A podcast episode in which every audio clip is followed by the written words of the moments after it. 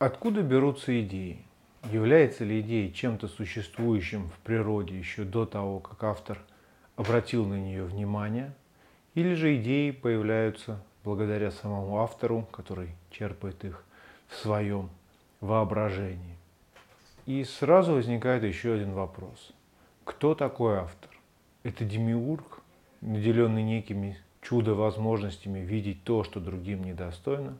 Или автор – это один из нас – который ходит среди нас и, подобно соглядатую, наблюдает за нашими жизнями. Сегодня, как и во времена Федерико Феллини, эти темы продолжают быть актуальными. Люди ходят со своими идеями и не знают, как их выразить. И постоянно задаются вопросами, вторична ли их идея, или же это нечто, нечто новое, что было бы интересно всему человечеству. А потом, когда понимают, что все-таки идея не так уж нова, с огорчением приходит к выводу, что проект, видимо, ничего не стоил и решают сразу все бросить. Сколько я видел таких проектов, которые были не реализованы по совершенно разным и часто очень досадным причинам. И вот во время недавней самоизоляции я пересмотрел этот классический фильм Филини, где его главный герой Гвида Ансельми задается все теми же классическими вопросами. И мы понимаем, что эти вопросы они останутся актуальны и после второй волны пандемии, и после нового коронавируса, и, возможно, даже тогда, когда мы все будем чипизированы. Андрей Сергеевич Кончаловский когда-то давно, когда он разбирал сценарий фильма «Дорога», неожиданно для себя пришел к выводу, что в этом сценарии не было ничего особенного – что ранние фильмы Филини, они полностью построены на движении характера и на глубокой проработке персонажей. А сценарии в них очень простые и он даже выразился так примитивно. Так мы понимаем, что стержень, на котором держатся все фильмы Филини, это глубина проработки характера. И я часто читаю учебники по драматургии, где я сталкиваюсь с глубокими разборами разных фильмов. Но творчество Филини в этих учебниках не разбирается. Если вы видели такой разбор да, фильмов Филини, то скажите мне об этом. Все, что я увидел, когда пересмотрел фильм Филини «Восемь с половиной», это была эмоция. Это эмоция, которая мучила самого маэстро Филини. Это эмоция, которая, возможно, часто задаются те, кто обращается ко мне на курс. Это эмоция, которая мучает, наверное, каждого человека, который что-либо в своей жизни пытался сотворить. И разбор этого фильма, он актуален и в наши дни, когда многие задаются теми вопросами, которыми задавались герои Филини почти 60 лет назад. Вместе с фильмом Филини часто вспоминается другой итальянский путешественник по воображаемым мирам. Это Данте Алигьери и его волшебное спускание в глубины ада. Что самое интересное, спуск Данте в ад жанрово определен как божественная комедия. Неуверенная попытка бегства режиссера от обещаниям своим близким и соратникам в фильме «Восемь с половиной» – это тоже комедия. Удивительно веселые эти люди-итальянцы. Как, собственно, они делают комедии на таком грустном материале? Как они превращают свои идеи в работающие образы? Итак, у Феллини была идея снять фильм про неуверенного в себе режиссера, а может быть писателя – от которого все что-то ждут. И было имя у этого писателя или режиссера, у этого героя Гвида Ансельма. Собственно говоря, это весь багаж, с которым Филини пришел к началу съемок. Здесь стоит отметить, что, конечно же, к этому моменту за спиной у Филини было несколько картин, которые были прочно вписаны уже в мировой кинематограф. Итак, если фильмы «Дорога» и «Ночи Кабири» показывали Феллини как выдающегося режиссера-итальянца, то фильм «Сладкая жизнь» уже прославил его на весь мир. И даже по э, мотивам фильма «Сладкая жизнь» организовывались туры, и люди специально путешествовали в Италию и в Рим для того, чтобы увидеть знаменитый фонтан Треви, тот самый фонтан, в котором герой Марчелло Мастрояни – искупался вместе с Анитой Экберг. А Марчелло Мастрояни до съемок в фильме «Сладкая жизнь» даже и не был филиневским актером. Он принадлежал к другой школе, э, Лучино Висконти, великого итальянского режиссера. Однако Лучино Висконти, он более холодный и аристократичный, как по своим корням, так и по своим фильмам. И удивительно, что Марчелло Мастрояни – повезло обрести мировую славу именно в фильмах Федерико Феллини. Есть свидетельство, что Феллини изначально снимал фильм «Восемь с половиной», имея в виду, конечно же, Марчелло, хотя для вида он пробовал на эту роль таких актеров, как Лоуренс Оливье, Ален Делон. В определенный момент продюсеры все-таки потребовали от Феллини внести некую ясность в проект, и чтобы он придумал этому проекту название. И тогда с легкой руки продюсеров фильм стал называться «Прекрасное сомнение». Хм. Да, представьте себе, если бы сейчас этот фильм так назывался. Вряд ли бы он стал таким знаменитым. И здесь стоит отметить, что некоторые историки кино считают, что примерно в этот момент родился независимый кинематограф.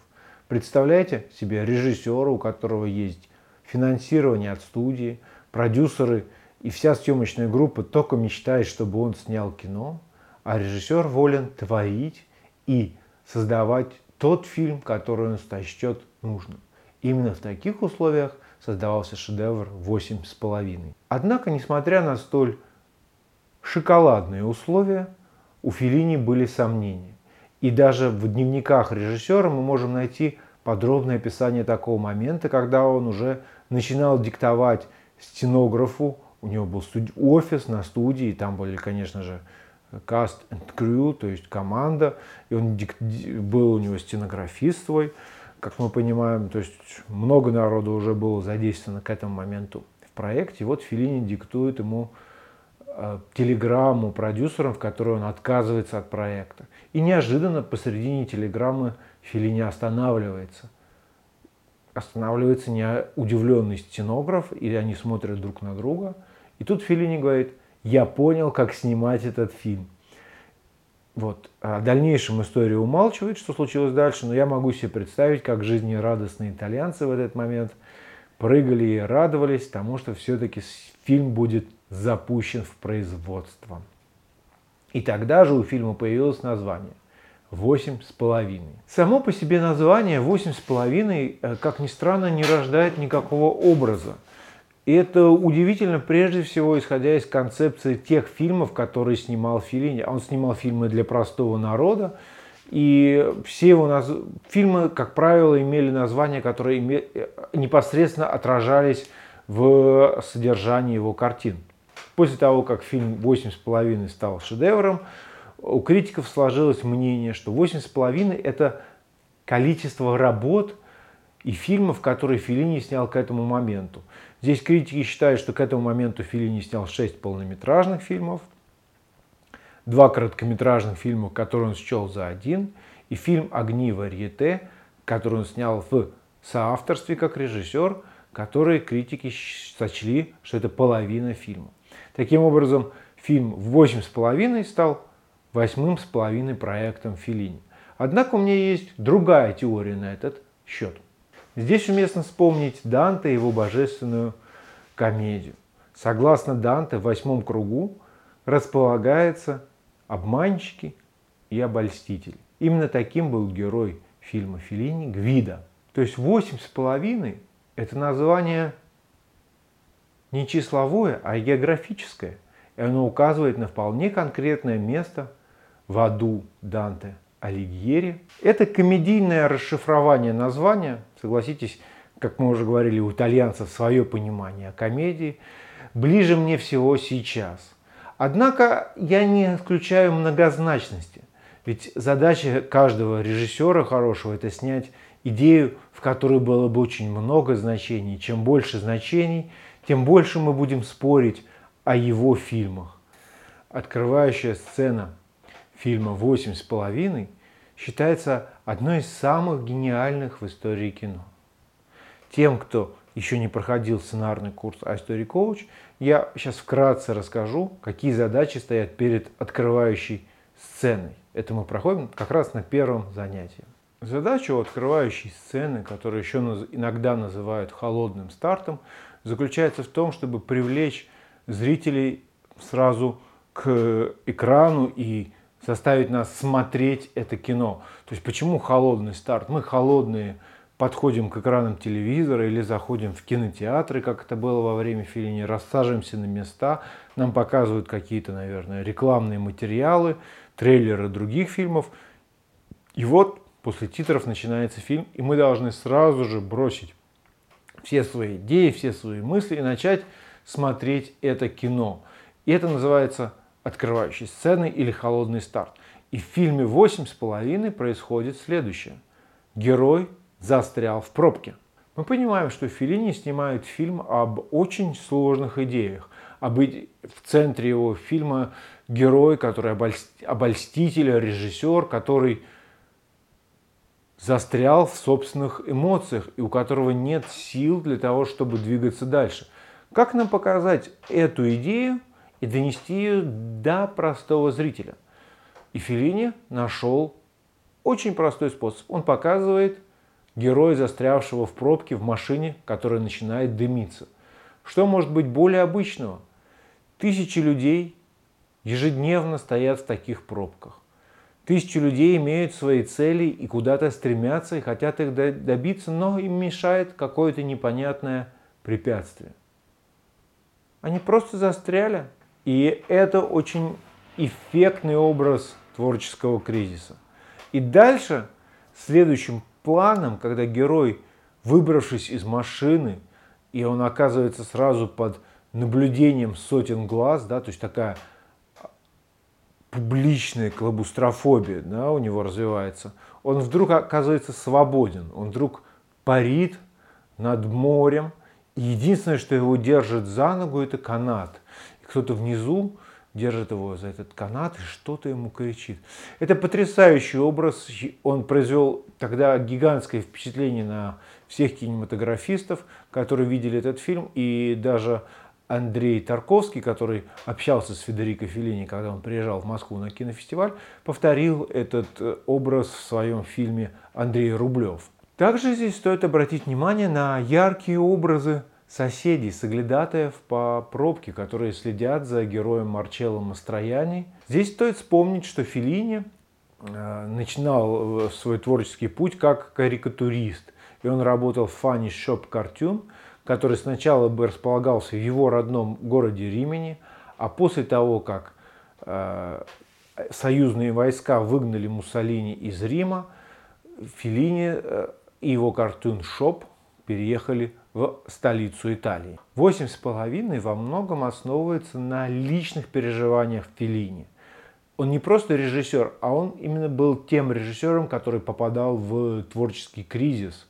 И в серьезная депрессия случилась у Феллини, когда он снимал фильм «Дорога». Последние две недели Феллини буквально не мог приступать к съемкам. Тогда его супруга и верная спутница, и исполнительница главной роли в фильме «Дорога» Джульетта Мазина пригласила психоаналитика, который помог Федерико преодолеть сложный кризис и продолжить путь дальше.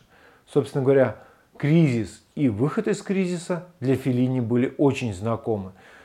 И эту ситуацию он, видимо, перенес на своего героя Гвида Ансельма. И здесь же в открывающей сцене Феррини устанавливает еще один очень важный элемент фильма, а именно язык. Это именно язык, который перебрасывает нас из реалистичного мира в мир воображаемый. То есть нет ничего более простого и понятного, чем герой, застрявший в пробке.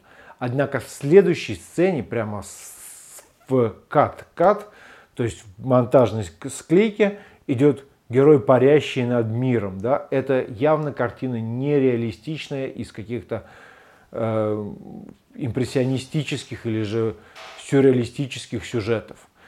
И таким образом Филини задает нам язык повествования, где постоянные скачки из реальности в воображение и обратно станут естественными для его героя.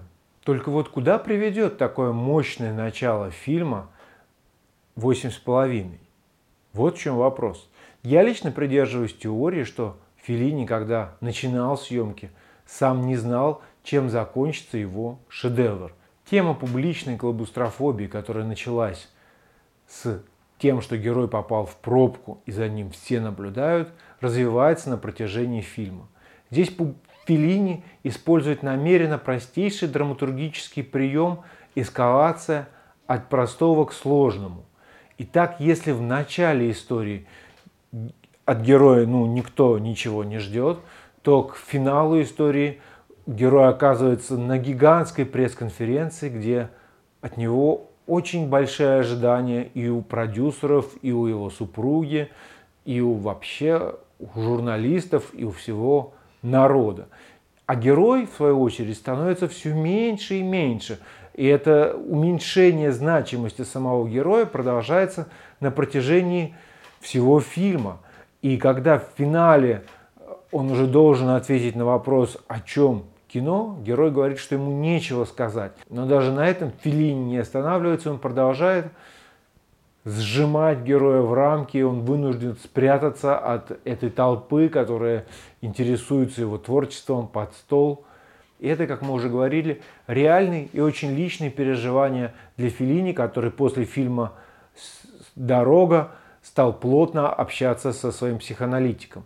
И первый психоаналитик, с которым общался Филини, он был фрейдистского толка. Филини тоже как-то перенял его воззрение фрейдистские, которые заключались в том, что общество совершает гигантский акт насилия над человеком. Единственное, что человека может спасти, это найти некий путь к своему внутреннему «я», который он должен выразить э, в своем творчестве, а путем к этому внутреннему я должен стать некий толчок извне.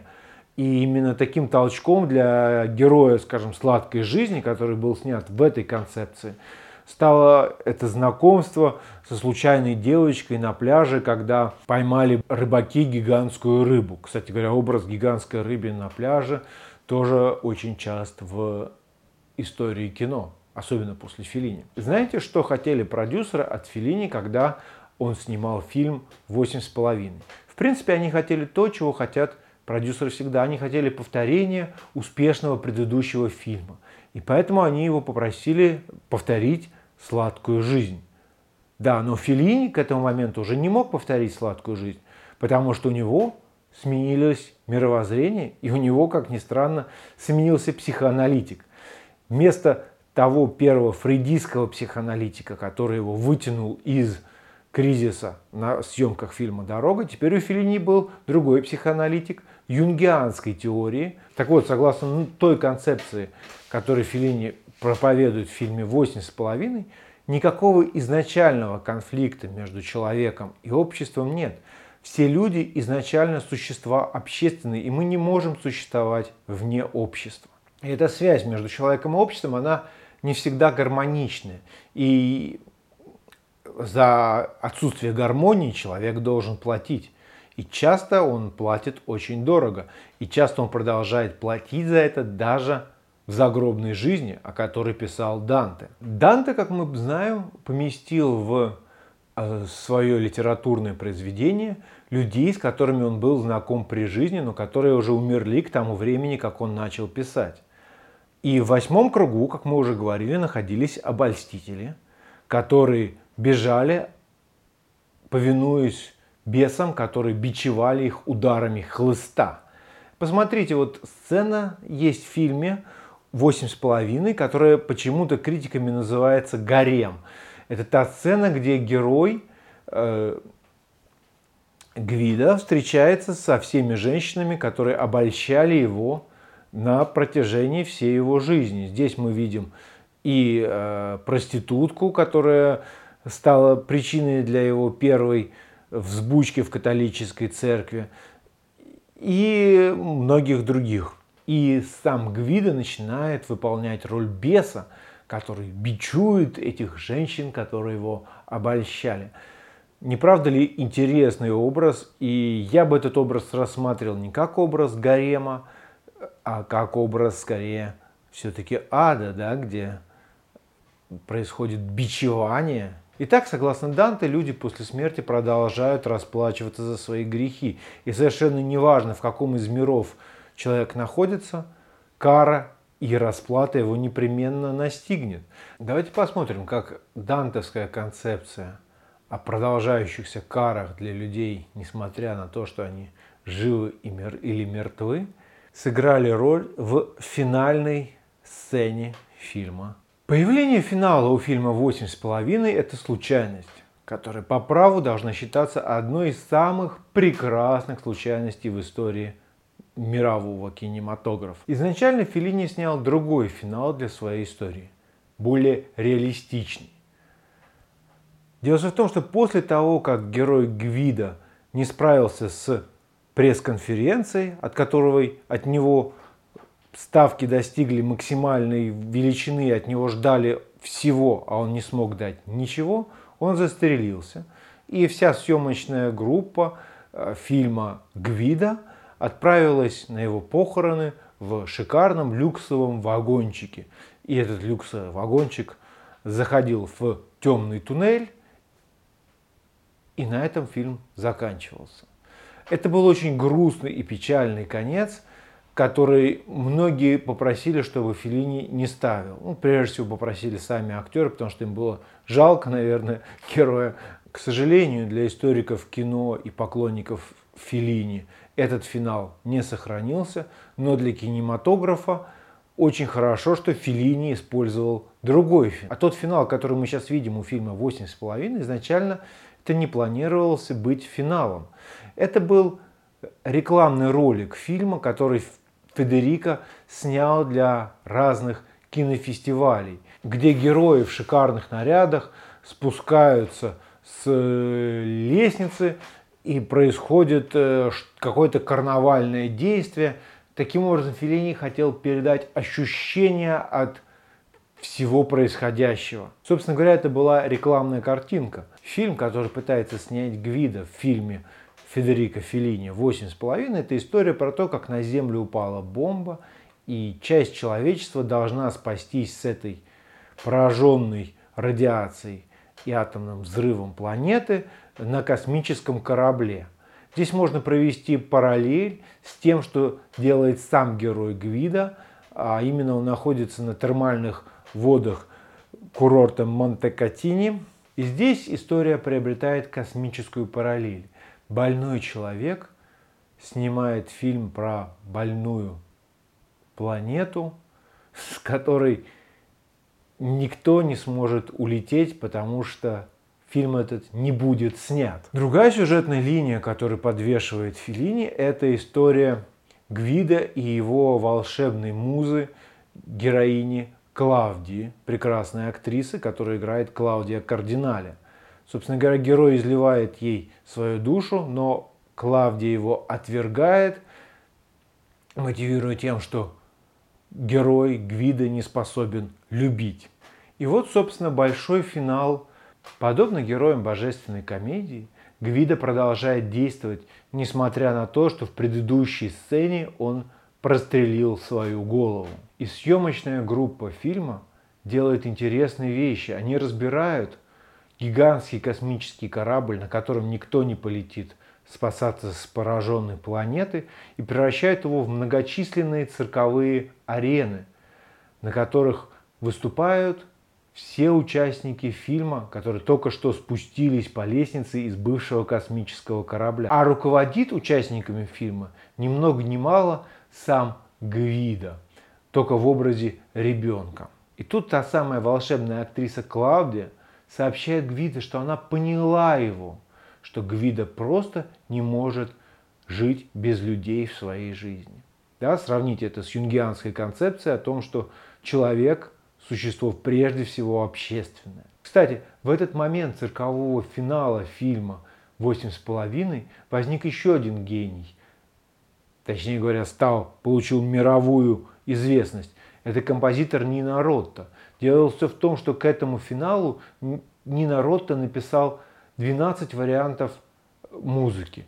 Не все вошли в фильм Филини, однако те варианты музыки, которые не были использованы восемь с половиной, позже Нина Ротта применил для других своих шедевров, в частности «Крестный отец» или же для другого фильма, который он снимал с Федерико Филини, Амаркорд. Весь фильм «Восемь с половиной» герой Гвида что-то ищет и от чего-то бежит. И здесь возникает вопрос честности финала этого фильма. Мне кажется, что финал получился очень честный. По аналогии я снимал тоже фильм «В поисках отца», где весь фильм героиня бежала от собственной пустоты и надеялась ее заполнить тем, что она найдет отца. И хотя она, мы знаем, как зрители, что ее отца нет там, куда она собирается двигаться, но мы понимаем, что любое движение из этого творческого ступора окажет очень плодотворное влияние на саму героиню. Я вспомнил про свой проект, который недавно закончил, а, короткометражный фильм «В поисках отца». На него, безусловно, повлияли мои воспоминания о фильме «Восемь с половиной». А, здесь я хочу заметить, что, конечно же, фильм «Восемь с половиной» оказал сильнейшее влияние на весь мировой кинематограф, о чем мы поговорим в заключительной части нашего YouTube. А, впервые фильм был показан на Московском кинофестивале в 1963 году, и вокруг него возникли определенные споры. И он вызвал раскол среди партийной элиты и творческой интеллигенции. Дело в том, что Никита Сергеевич Хрущев заснул на этом фильме, он хотел, чтобы э, приз получил другой фильм «Знакомьтесь, Балуев». В то же время как жюри Московского кинофестиваля под предводительством Григория Чухрая, крепкого фронтовика, отстояло то, что должен получить приз э, Федерико Феллини как самый достойный. В Америке фильм ожидал еще более колоссальный успех, э, не говоря о том, что это были премии «Оскар», э, стоит сказать, что был зрительский успех. Э, многие американцы в тот же сезон стали покупать себе шляпы, как у режиссера фильма «Восемь с половиной». У Райнера Вернера Файсбендера «Предостережение святой блудницы», где камера следит за съемочной группой и актерами – которые беспокойно шатаются по роскошному испанскому отелю. «Американская ночь» режиссера Франсуа Трюфо, картина о том, как снимается фильм, где конфликты на съемочной площадке, неудачи с актерами и прочие студийные перипетии. А отдельно стоит вспомнить про Анну Кэме, которая в фильме «Восемь с половиной» играла жену режиссера, сыграла, собственно говоря, женщину в фильме Клода Лелуша – мужчина и женщина. Весь этот джаз, картина Боба Фосса, где одержимый работой джазмен находится в сложных отношениях с женщинами и доводит себя до инфаркта. Звездные воспоминания Stardust Memories с Вуди Аллена про режиссера-комика, который устал смешить, и жизнь ему все чаще кажется трагедией. То «Парад планет» Вадима Абдурашитова, где мужчина отправляется в путешествие в город воспоминаний царства женщин. Жизнь забвения Тома Дичила. Актеры забивают слова, сбивается фокус, ломается аппаратура. У оператора несварение желудка. Восемь с половиной женщин Питера Гринуэя о том, как женевское поместье архитектора превращается в гарем. У Тарантино есть несколько омажей из э, «Восемь с половиной». Главное, это, конечно же, танец героев, так известно. Но больше мне кажется, что Тарантино заимствует филиневский такой сновиденческий метод построения мира. Самый свежий, наверное, пример – это фильм «Боль и слава» Педро Альмадовара про боль сломанных отношений и немощность режиссера и воспоминания о былой славы. В этом году, 20-м, город Римени, родной город, где родился Федерико Феллини, украшен – шика, украшен шикарными э, фресками и э, граффити. И про, проходят постоянно празднования дня рождения Филини. Но, видимо, из-за карантина многие празднования все-таки пришлось перенести. В частности, мы даже планировали организовать выездные сессии с нашего сценарного курса в Италии, и планировали посетить родные места Федерико Феллини, но, к сожалению, из-за сложившейся ситуации эти мероприятия мы вынуждены перенести. А сейчас у нас есть аналогичные мероприятия, только однодневные э, интенсивы для групп, которые мы проводим можете узнать о них подробнее. Фильм «Восемь с половиной» – это фильм режиссера Федерико Феллини, который создает зыбкий мир вокруг своего фильма, в котором действует режиссер Гвида Ансельма, которого играет Марчелло Мастрояни, который строит свой мир, в котором все несчастливы, а потом все становятся счастливы просто потому, что они есть. Я вам желаю успехов и счастья и благополучия в наше непростое время. С вами был Дмитрий Борисенко, сценарный курс iStory Coach.